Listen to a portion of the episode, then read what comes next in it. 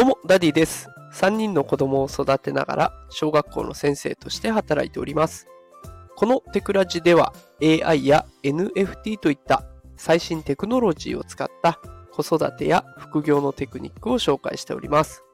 さあ、今日のテーマは、仕事をスマートにする AI の活用法7選というテーマでお送りしていきます。さあ、ということで今日は AI ですね、人工知能を使って仕事をスマートにする方法を7つ紹介していこうと思います。で、こう AI って聞くとちょっと難しそうなイメージありますけれども、実は私たちの仕事を手伝ってくれるすごい助っ人なんですね。さあ、じゃあそれでは早速ね、7つ、どんなことができるのかっていうところを紹介していきたいと思います。先に結論7つ紹介しておきます。1つ目、データをサクサク分析。2つ目、お客さんのお助けマン。3つ目、ルーティンワークはお任せ。4つ目、新しい商品をどんどん作ろう。5つ目、最高のチームを作る。6つ目、売上アップ。7つ目、賢い決断をサポート。という7つの項目です。それでは順に紹介していきます。1つ目、データをサクサク分析というところです。AI はね、もうたくさんの数字とか情報については早く正確に調べてくれます。で、あの、データをポンと投げ込む Excel とかスプレッドシートとかね、何でも大丈夫ですが、ポンと投げ込むと、それについて分析をしてくれたり、要約をしてくれたりするんですね。で、自動でレポートも作ってくれるので、大事なことがすぐにわかるようになってきます。さあ、続いて2つ目、お客さんのお助けマンという面で紹介していきます。まず、顧客サービスって結構大事ですよね。こう何か聞きたいことがあるんだけど、営業時間外だ。ね、もう電話応答してくれない困ったなっていうこと結構ありますよね。で結構このね、時間も5時までとか、それはちょっと無理だよみたいなね、そんな時もあると思いますが、チャットボットという AI を組んでしまえば、お客さんの質問にいつでも答えてくれるようになります。で、質問にぴったりのね、答えを見つけることが得意になってくるので、この AI に学習させることでね、お客さんも大満足になるという仕組みになります。もうこれ結構な企業がね、多くの企業が取り入れてますよね。チャットで質問に答えられますよ。あなたの困ってることはどれですか？次のうちから近いものを選んでくださいみたいなやつね。まあ、こういうふうに AI を使っていくのもありですよね。さあ続いて3つ目です。ルーティンワークについてです。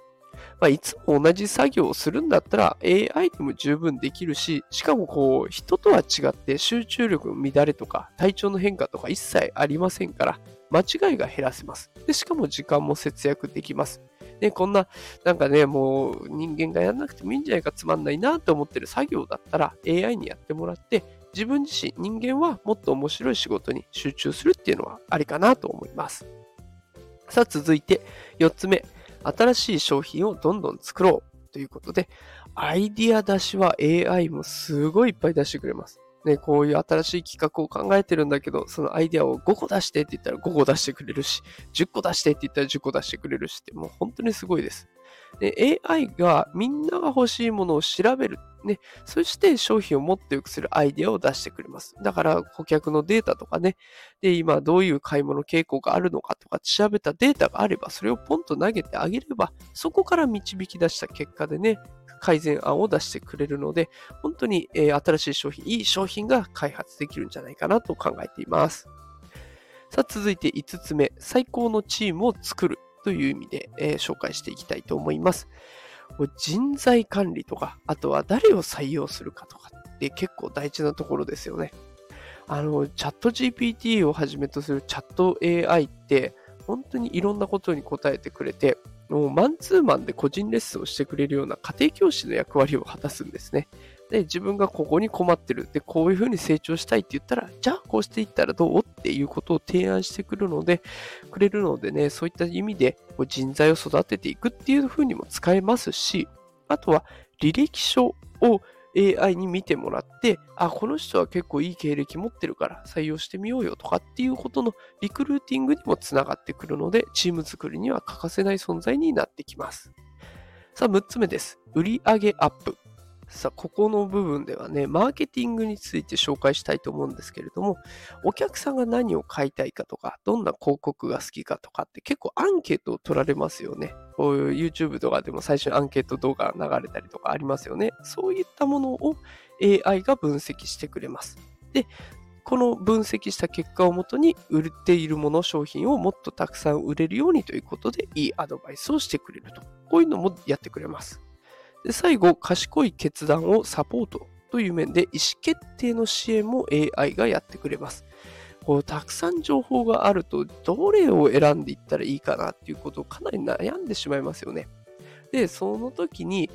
例えばね、未来のことを予測してもらったりとか、今までの経歴とか今までの履歴からね、じゃあこうしていったらどうっていうふうに考える手伝いをしてくれるのが AI なんですね。たくさんの情報を正確に取捨選択してくれるので、本当に賢い助っ人として活躍してくれます。